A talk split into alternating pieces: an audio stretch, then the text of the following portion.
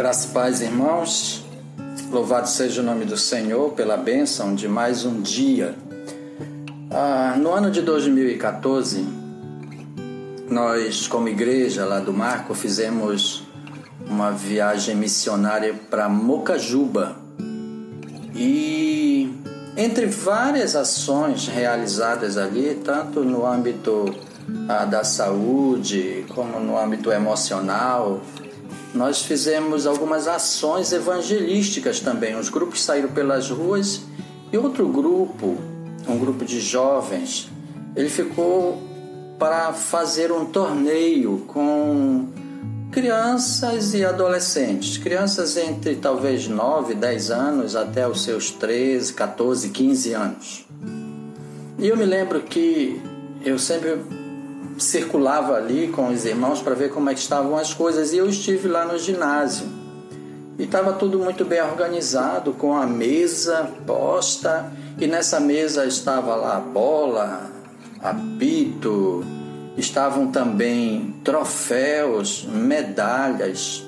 Agora tinha um detalhe, sabe? Tudo isso que foi feito, eh, não foi cobrado nada desses garotos né, que formaram os seus times para fazer uns torneios.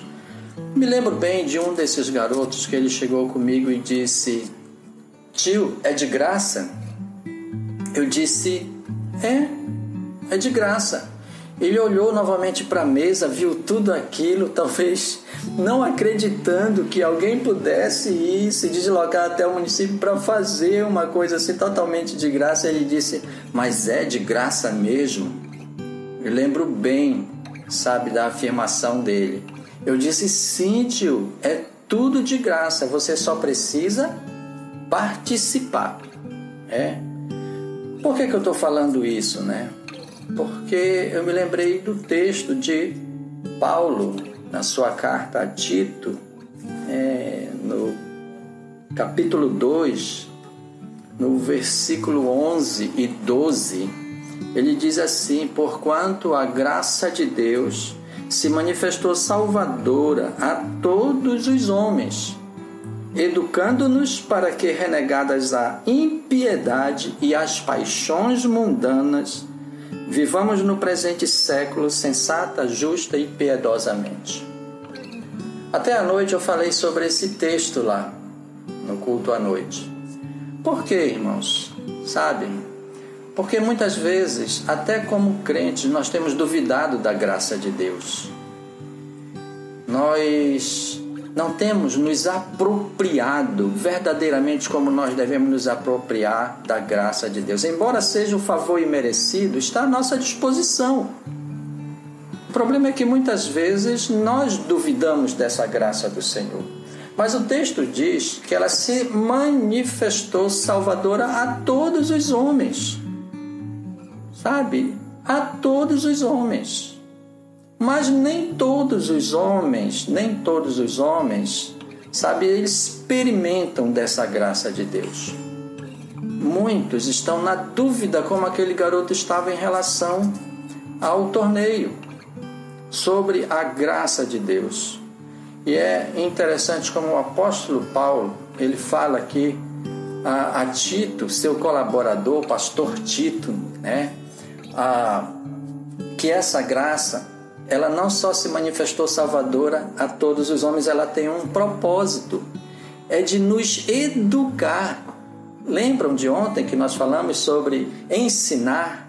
Quando Moisés pede ao Senhor, ensina-nos. Pois a graça de Deus tem esse propósito de nos educar.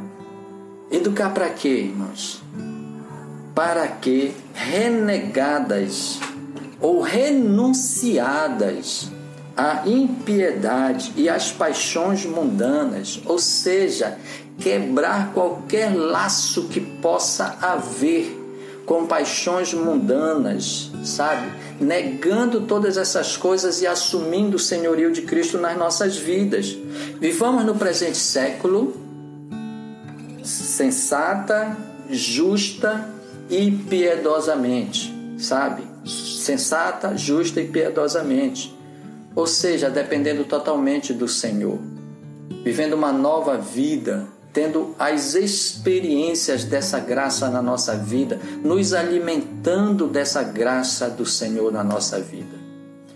Meu irmão, minha irmã, como temos experimentado e vivenciado a graça de Deus em nossas vidas?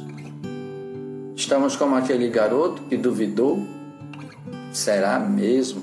Sabe, é tanta coisa e só coisa boa que a gente duvida. Não duvide da graça de Deus, não duvide do amor de Deus.